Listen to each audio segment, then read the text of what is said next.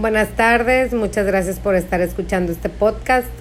Estoy tratando de hacerlo digerible, corto, eh, fácil, fácil para el escucha, no poniendo tantas palabras mmm, sobre mi carrera, sobre psicología, para que sea más digerible para todos ustedes. Espero que les guste y de antemano gracias por darse el tiempo de escuchar a esta, a esta loquilla. Eh, muchas gracias a Leslie Swanson que me, que me motivó a hacerlo. Y a Judith Ruiz, mi millennial favorita. Tenemos un grupo que nos llamamos Las Miles y también tenemos un podcast grupal. Escúchenlo, no se lo pierdan. Volviendo al tema de ayer, actitud en tiempos de coronavirus. Hablamos un poquito sobre la actitud como mamá, como persona y la actitud en soledad. Me gusta mucho la actitud en soledad porque esta es un gran reto para todos. No es la misma estar pasando tu tiempo con tus amigas, con tu familia, a estar pasando este tiempo de cuarentena, ochentena, noventena, ya, ya no sé cuántos días serán, para, para volver a nuestra vida normal o a la nueva normalidad no es la misma estar sola que estar acompañada.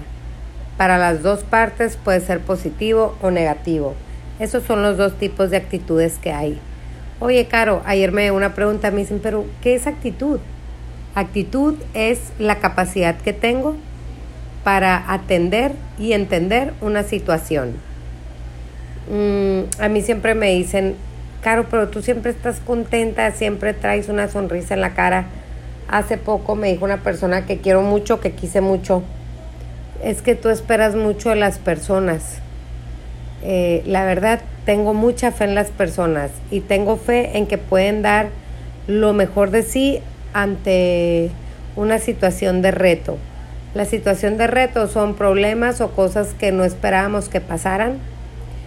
Yo les llamo situación de reto porque nos retan a sacar lo mejor de nosotros. Entonces, como, lo nombre, como el nombre lo dice, actitud positiva es ponerle la mejor cara a esas situaciones de reto. Y actitud negativa es estar frustrado, enojado, llorando, lloriqueando, ser víctima. Mm, también les dije que, que no hay que tener la actitud de mamá neurótica, porque ese sí es un reto bastante grande, ¿no? Para los que tenemos hijos y estamos de todólogos en casa. Entonces, recapitulando un poquito, actitud en soledad. Podemos sentirnos solos, rodeados de gente, o podemos sentirnos plenos, solos. ¿Cuál es la diferencia? La capacidad que tengo de nutrir mi self emocional. La capacidad que tengo de nutrirme espiritualmente todo está en la forma en la que me levanto en el día a día y agradezco y digo, guau, hoy este día en lo personal yo me levanté y dije, bendito Dios, tengo dos piernas, tengo dos ojos, tengo dos manos. Ay, qué gusto dormir en mi camita. Agradecí, agradecí. Entonces desde ahí yo ya traía mi actitud positiva para, para disfrutar este día y para tacharlo. Hoy me propuse no levantar mi tono de voz y hoy me propuse dar lo mejor de mí en mi trabajo, en mi casa y en mi vida personal. Hice ejercicio, comí saludable, etcétera. Todas esas cosas son para nutrir el alma, el espíritu y el cuerpo. Caro, pero ayer me dio un correo, eh, ¿cómo hago mi carta de despedida? ¿No? Y le dije, ¿estás pensando en, en qué? ¿En qué estás pensando? Porque no quiero pensar mal y tampoco quiero asustarme. Es que no le veo sentido a mi vida. Y le dije, vamos a hacer una lista sobre cosas que te dan sentido. Entonces es bien importante que hagamos nuestra labor en el día a día. ¿Qué es lo que a mí me hace feliz?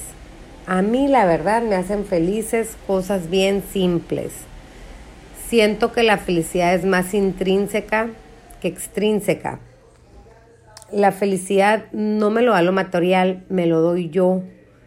Me lo doy yo alimentándome, como les dije. Entonces, es importante que en este tiempo donde tenemos un reto personal al día a día, nos nutramos, nos nutramos de amor, de, cosas, de, de, cosas que nos den felicidad. Víctor Krupers, que me encanta, escúchenlo, dijo que la fórmula para ser, para ser feliz dependía de cada quien, que era conocimientos más habilidades. Eres grande por tu manera de ser, nadie te aprecia por tu currículum vitae. Lo maravilloso en la actitud, gente, es que podemos trabajar en ella. Podemos dar lo mejor de nosotros al día a día. Podemos elegir ser alegres. Hoy tú puedes elegir ser alegre. Hoy tú puedes elegir ser feliz. Eso es lo importante. Y aparte, es gratis. ¿De qué te sirve un PhD? ¿De qué te sirve si no sabes responder ante una situación. El chiste de la vida, para mí, para mí, que, la, que en lo personal, pues no ha sido un camino sencillo, nadie lo tenemos, ha sido un 4x4 literal, pero la he transitado, siento, con la mejor actitud. Claro, he tenido mis crisis personales, hace poco tuve una, y lo mejor de haberla tenido es que me di cuenta de patrones negativos que no me gustan y que no me ayudaban en una actitud positiva. Entonces, es importante que si me siento desanimada, ubicar esa emoción, qué me está desanimando, qué me está poniendo triste, para transitar esta vida con la mejor actitud. El chiste es poner lo mejor de nosotros en todo lo que hagamos. Es preferible ser una buena persona, es mucho mejor ser buena persona. Eh, entonces, Sí, en efecto, le tengo mucha fe a las personas y no tengo derecho a perder mi alegría porque tengo mucha gente que depende de mí. Yo dependo de mí. Yo dependo de mí. Entonces yo decido hacerme esta vida más plena, más alegre. No se puede evitar tener un sufrimiento ante una pérdida. Por ejemplo, ahorita me llegaron, me llegaron dos mensajes que, que habían perdido el empleo dos de mis grandes amigas y les digo, quiere decir que algo mejor viene.